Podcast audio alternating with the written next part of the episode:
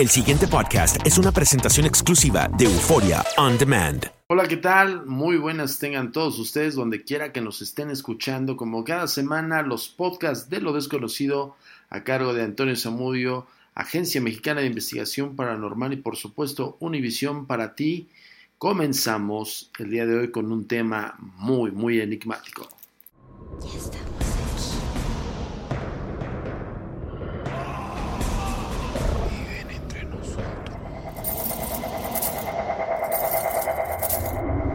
Agencia Mexicana de Investigación Paranormal. El día de hoy vamos a tocar uno de estos temas que hace poco investigamos y que seguimos en investigación, que es el poltergeist de la colonia Narvarte aquí en la Ciudad de México. Ya hemos arrojado algunos datos acerca de qué es lo que pasa cuando una persona se enfrenta a un fenómeno de poltergeist, el cual, pues bueno, eh, hay movimiento de objetos sin razón aparente y sobre todo, pues bueno, cuando no hayas que hacer o no hayas una respuesta ante estos hechos y lo único que te conviene hacer es videograbarlos, registrarlos para que te crean. Pero sin más, te voy a dejar aquí la entrevista realizada por nuestro queridísimo amigo y colaborador de la Agencia Mexicana de Investigación Paranormal, Johanan Díaz Vargas, que es un gran periodista y reportero del fenómeno ovni, y bueno, que estuvimos eh, cordialmente invitados en su programa, el cual pues bueno, desafió un poco las teorías establecidas acerca de la investigación paranormal, puesto que evidenciaron un objeto que se eleva eh, sumamente extraño, es un desodorante que vamos a explicar en este momento en la entrevista desarrollada por Johanan a mi persona y pues bueno, obviamente vamos a arrojar datos y detalles en el proceso de investigación de este caso de la colonia Narvarte aquí en la Ciudad de México.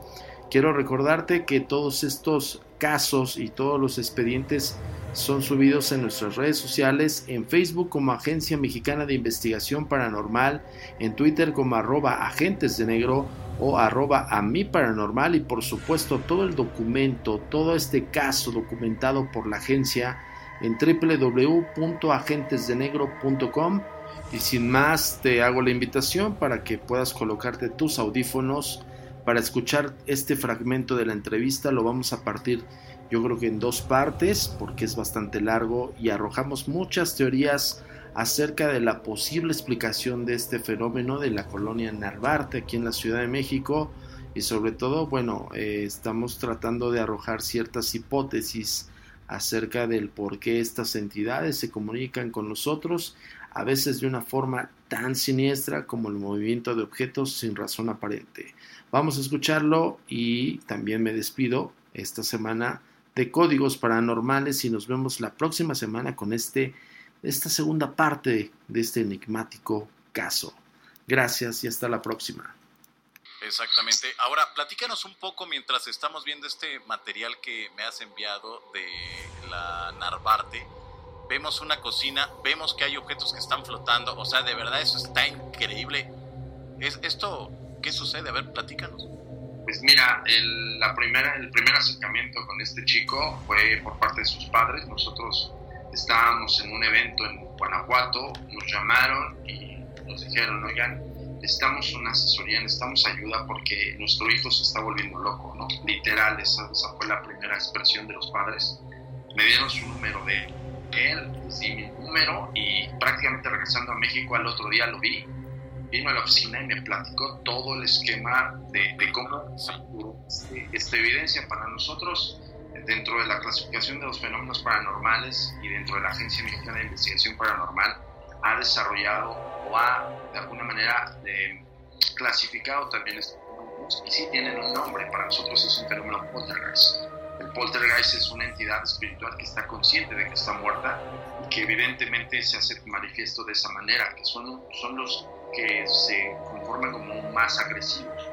De alguna manera es como una manifestación de decir, hey, aquí estoy, hazme caso y pues hacen este tipo de situaciones, ¿no? Obviamente para una persona como este chavo, pues no está preparado psicológicamente como para enfrentarlo o de alguna manera como para asimilarlo. Lo que él nos dijo en un inicio fue grabarlo para que le creyeran, ¿no? Solamente era la cuestión de que yo lo viví, lo vi y punto, se queda como una anécdota.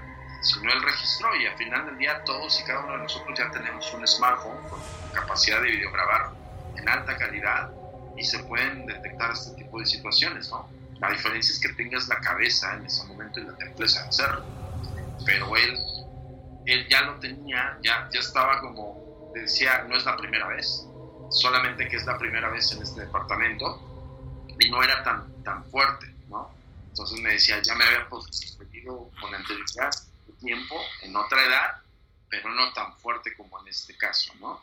Entonces, este, pues bueno, ahí están las evidencias. Realmente nosotros ya analizamos los videos. Déjame decirte algo, Johanan, algo que también nos impresionó bastante, y a todos nuestros amigos que nos están viendo, que este videoclip es grabado, o sea, está grabado desde su, smartphone y están las características del smartphone. O sea, está, el video está nativo. No es un video editado, no es un video que le haya metido el mano o algo por el estilo. Además, de hacerlo de esa manera, como, ustedes ya se dieron cuenta que hay elevación de objetos, que hay este, esta proyección de objetos también, nosotros le denominamos proyección energética sobre la materia, en, un, en algo muy fuerte, porque si estamos hablando de una entidad que puede mover un objeto tal vez como una botella, como una puerta, evidentemente te puede tocar. Oye, pero qué fuerte, ¿no? Vemos aquí, ah, la, imagen más fuerte es esta, donde vemos que hay algo ahí, no sé si sea como una especie de salero, servilletero, que, que vemos que, que, es de color morado y que va hacia arriba. Es un desodorante, y déjame decir algo, es un desodorante que inclusive cuando yo vi el, este videoclip, que lo traía en su celular, cuando hago la entrevista con él, me platica de todo lo que es eh, él como sensible a esto, ¿no? Dice él, yo desde chico he percibido esto, pero esto ya, ya se está pasando, ¿no? Entonces aquí, la vez de que vi el sartén moviéndose y que se cae la pala del sartén, algo me llama la atención del mi lado, de mi lado izquierdo y volteo con el celular, con la mirada del celular, y lo primero que veo es esta cosa volando, porque dice, dice él volando, y dije, no, es que no está volando, está levitando, o sea, volando, literal, eh, tal vez de un punto a otro, pero tiene un movimiento. Pero si se dan cuenta en el videoclip, Johanna eh, hace un movimiento inclusive regular y, sobre su eje. Entonces pareciera, que es más, nosotros también pedimos opinión a, la concepción del, rollo fenómeno ovni, que, es en tu caso, hoy también te pido tu opinión. Claro. Yo he sabido que este, pues hay objetos como por ejemplo interestelares que pues bueno, no vuelan, como que levitan, como que usan una especie de como, que están, como que están flotando. Exactamente, y este es el hecho. Y déjame decirte algo, nosotros tenemos el objeto, o sea, dentro de la investigación le pedí yo el objeto si lo tenía, y evidentemente me lo dio y, y lo tenemos. Si me das dos minutitos bajo por él. Órale, órale, ya está, sí, sí, sí, sí, perfecto, perfecto. Muy bien, estamos conversando con don Antonio Zamudio, él es investigador del tema paranormal aquí en la República Mexicana. Bueno, ¿qué le parecen estas imágenes que estamos mirando, que nos comparte Antonio? Eh, de verdad que son hechos este, bastante fuertes. Vamos a ver nuevamente, a mí me llamó mucho la atención desde que me mandó... Eh, eh, estas imágenes. Mire, de repente en la cocina sale volando ahí el volteador. Vamos al acercamiento con este objeto de color morado. Mire usted ahí, va hacia arriba, ahí hace Antonio un acercamiento y mire, el objeto va para arriba y no hay nadie ahí. Qué fuerte. A ver, y, lo tienes aquí, nos lo vas a mostrar. Y aquí está, es este. Si se dan cuenta, no sé si llega, si llega a ver la cámara. Sí, sí. Es la pastilla de desodorante que prácticamente esta fue la que voló o la levitó algo que nosotros analizamos dentro del video Johanan es que este objeto, obviamente por su forma, al momento que tú lo suspendes, pues tiene un peso en la base y otro peso en la punta. Entonces, por eso estoy arrojando la teoría de levitación o de flotación en el aire, porque este objeto tiende a hacer este movimiento. Exactamente, sí. Aplicando las leyes de física y las leyes también acerca de los objetos y el peso, pues evidentemente por eso está levitando, está suspendido. Algo también que nos impresionó, Johanna, es que la pastilla está consumida. Está como quemada, vea. Ah, sí, sí. ah, bueno, apenas lo alcanzamos a, a visualizar, pero sí se ve que está que está mal, pues. Ahora, el, el- cuando yo hice el análisis de la pastilla, eh, eh, determinaron que estas pastillas tienen un, un tiempo de duración y si se consumen o se evapora, lo que, lo que hace la función del desodorante, que es a base de, fórmulas y sustancias que son sólidas, es como el alcohol sólido que se empieza a evaporar. Pero este, estas me dijeron que está quemada. Que literal está quemada. A ver si se alcanza a ver ahí. Sí, sí, sí, ahí lo, ahí lo estamos mirando. ¿Y, y esto se consumiría que durante el proceso de que se va elevando esta, esta pieza?